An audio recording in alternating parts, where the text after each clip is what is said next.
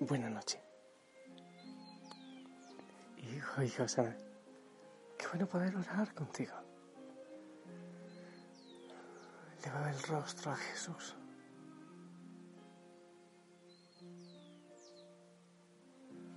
Y te envío mi bendición. Lo tengo en la Eucaristía. Y le hablo de ti. Y me da la impresión que, que en su silencio me dice tantas cosas. Espero que hayas tenido un día lindo, viviendo la presencia del Señor. Una vez más, te insisto, de manera especial los que nos hemos consagrado para ser la luz del mundo. Los propósitos no los dejes en el aire. Espero que hayas hecho examen de conciencia. Se trata de ver cómo viviste el día, tus pecados, tus fallas, tus enojos.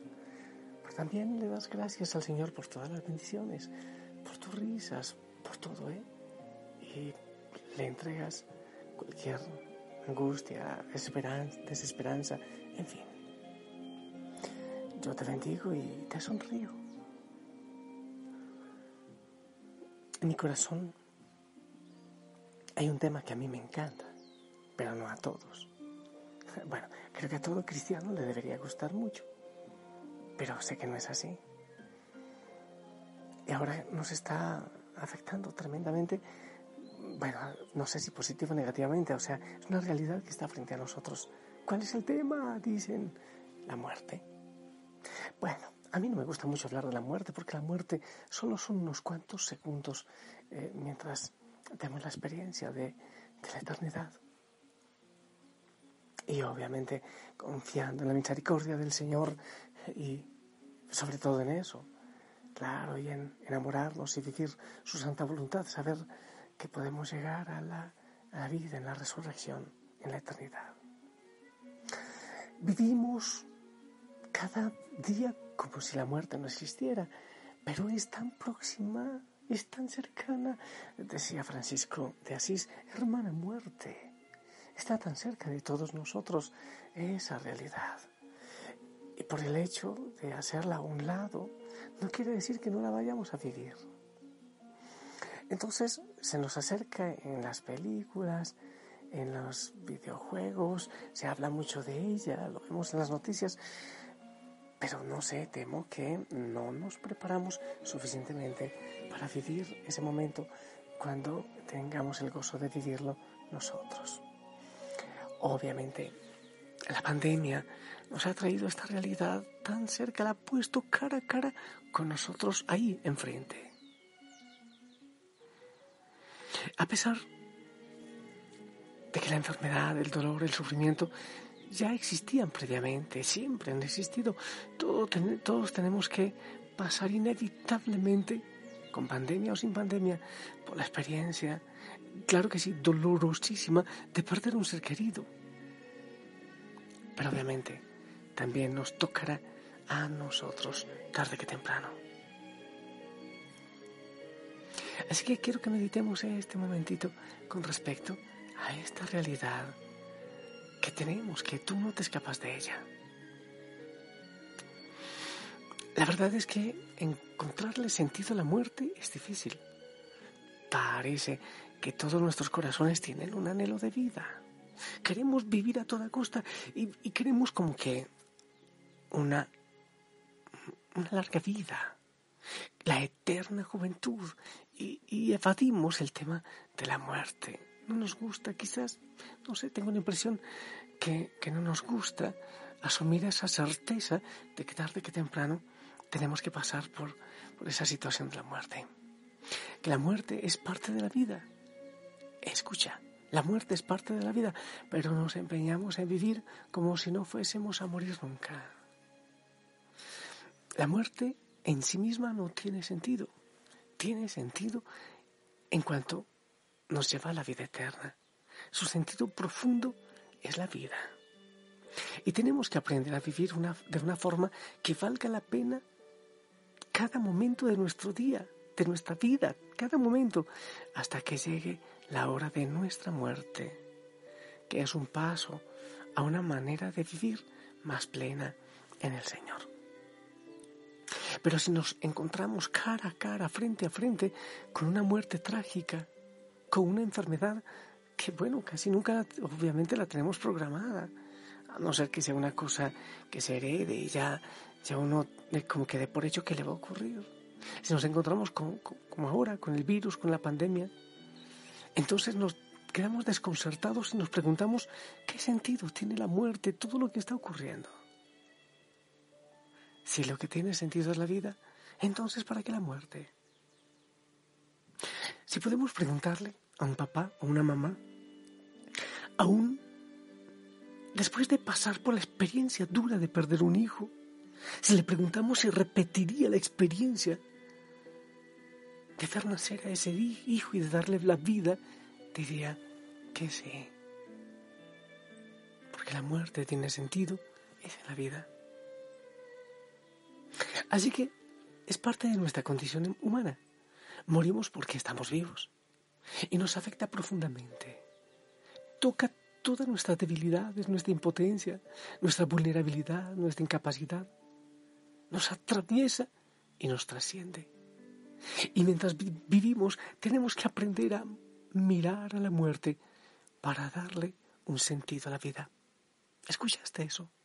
Mientras vivimos tenemos que encontrarnos cara a cara con la muerte, verla, contemplarla. Y así le damos un verdadero sentido a la vida. Ahora, si alguien de ustedes siente que está a punto de ver morir a un, a un ser amado, ¿qué hacer? ¿Qué hacer con ese ser amado? Lo más importante, lo más consolador, es la cercanía no son las palabras. A mí personalmente no me gustan mucho los velorios porque no tengo palabras, pero, pero la cercanía es importante. Que sin decirlo la gente sienta que aquí estás, que le acompañas. Lo más importante es estar, pero estar al ritmo de la persona. No a tu ritmo, dejar que la persona pueda ir llevando esa realidad. Si tú visitas a alguien, por ejemplo, que está en el duelo de ver morir a una persona que ama, lo importante es acompañarle acompaña, estás aquí, en su proceso de dolor, en su proceso de duelo, a veces veloz, a veces menos. Es muy importante escuchar y recibir a las personas que están viviendo un duelo, pero de acuerdo a su dolor, en su proceso. En estos momentos de pandemia, estamos aprendiendo que hay tiene que haber otras maneras de cercanía.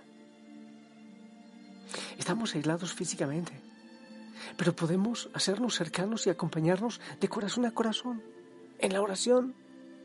Aunque tú digas no es lo mismo, pero tiene una fuerza impresionante. Se puede experimentar la potencia y la fuerza del amor. La persona que está enferma sabe que las personas que le aman no pueden estar con ella, pero pueden sostenerse en la experiencia del amor que es más fuerte que toda distancia e incluso que la muerte. Ahora, si tú tienes en este momento una enfermedad grave, pienso en algunas personas que están en procesos avanzados de cáncer o incluso de pandemia, obviamente, de coronavirus. La muerte es un umbral muy sagrado y nos aproximamos ante quien va a morir con muchísimo respeto y reverencia. Todas las personas tienen derecho a elegir cómo quieren vivir el umbral de la muerte, cómo quieren transitarlo. Y si está consciente, acompañarla a mirar su vida, abrazar su historia así como fue, para honrarla. Es una forma de tomar la vida entera para entregarla poder despedirse de sus seres queridos, elegir qué palabras quiere dejar como testamento, dar gracias, pedir perdón y perdonar para morir en paz. Eso es fundamental. Cuando te ocurra o si sientes que pronto llega esa situación, suelta. Hay que pedir perdón. Hay que perdonar. Hay que aceptar que todo no fue perfecto. Pero qué hermoso cuando uno siente que están llegando los últimos momentos en esta experiencia fascinante de la vida y que que se visualiza no tan lejos la eternidad. Darle gracias al Señor por cada experiencia, por todo lo vivido, dar gracias. Sentir que quizás no hay muchas cosas que ahora puedan cambiar, pero lo que puede cambiar es mi abandono, mi actitud, mi entrega. Saber que el Señor ha dicho que va a preparar un lugar y que cuando lo tenga viene por nosotros para que estemos con Él. Eso dice, para que estemos cerquita de Él.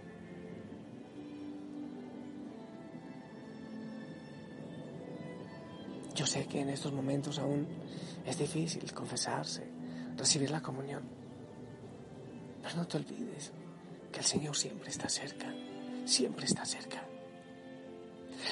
Cuando sientes que, que ya viene la muerte, que es inminente y se acerca la eternidad, hermoso para nosotros los que tenemos fe, decirle a la Virgen María, toma mi mano y llévame a la eternidad con tu abrazo maternal. Señor, tú estarás a mi lado, tú vas a hacer que perdone mis pecados directamente. En este momento, si es que no puedo acceder al sacramento, yo sé que tú eres misericordioso. Yo me abandono, yo suelto. Te pido perdón por todos los pecados, por lo que no viví, por lo que no aproveché, por los momentos desaprovechados. Y tomo la decisión de creerte a ti. Tomo la decisión de abandonarme.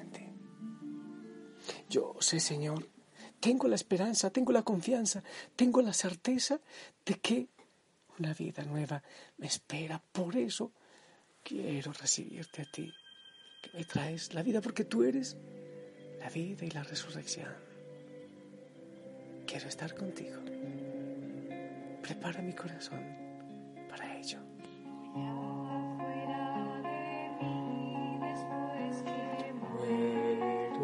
amor, porque vivo en el Señor que me quiso para sí.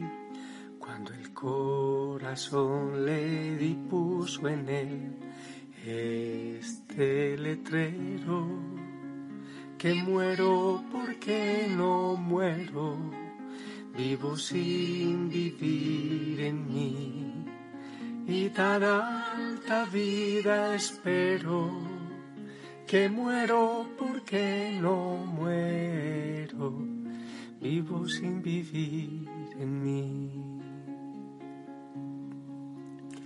En esta divina prisión del amor en que yo vivo, se ha hecho Dios mi cautivo y libre mi corazón causa en mi tal pasión ver a Dios, mi prisionero, que muero porque no muero, vivo sin vivir en mí y tan alta vida espero que muero porque no muero, vivo sin vivir en mí.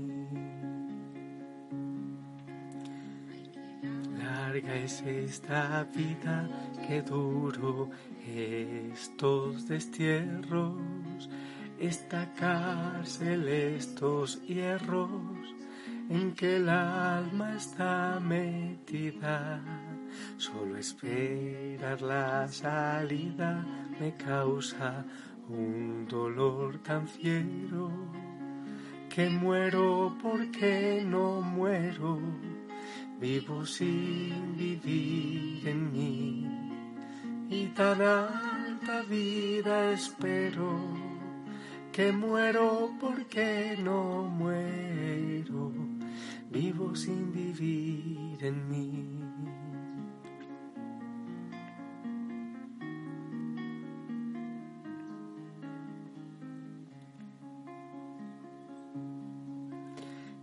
¿Qué puedo yo darle a mi Dios que vive en mí, sino el perderte a ti para mejorar el gozarle? Quiero muriendo alcanzarle, pues a él solo es el que quiero. Que muero porque no muero. Vivo sin vivir en mí y tan alta vida. Espero que muero porque no muero. Yo sé que acompaño con mi voz a algunos que se van. He sido consciente de eso en muchos casos. Busca estar en gracia del Señor porque todos la tenemos cerca. Sí, y no hay que no hay que hablar con temor de estos temas. A ti te va a tocar, te la noticia, te vas a morir. Y yo estoy feliz porque yo también. Pero tengo la esperanza en el Señor. Ponla tú también. Ponte en gracia. Sí, aunque no puedas llegar a la confesión. Y si tienes que... Ah, bueno, se puede llegar a la confesión. El Papa Francisco dice que en esta situación, pues confiesa tus pecados al Señor, aunque no esté la mediación del sacerdote. En esta situación, obviamente después, mm, los que queden o quedemos vivos, nos acercaremos al sacramento. Y si tienes que acompañar a alguien, lo más importante es eh, no derrames todo tu dolor ante la persona, derrama así el amor, la esperanza y la fe. Y sea lo que sea en la eternidad, tengo la confianza que nos vamos a encontrar donde no haya dolor, donde ya no haya separación, donde solo quede el Señor. Yo te bendigo. En el nombre del Padre, del Hijo, del Espíritu Santo. Amén. Espero tu bendición para toda la familia Osana.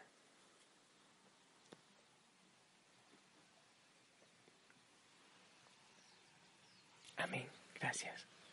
Ahora descansa sin ningún temor. Déjate abrazar por Él. Pon tu confianza en Él.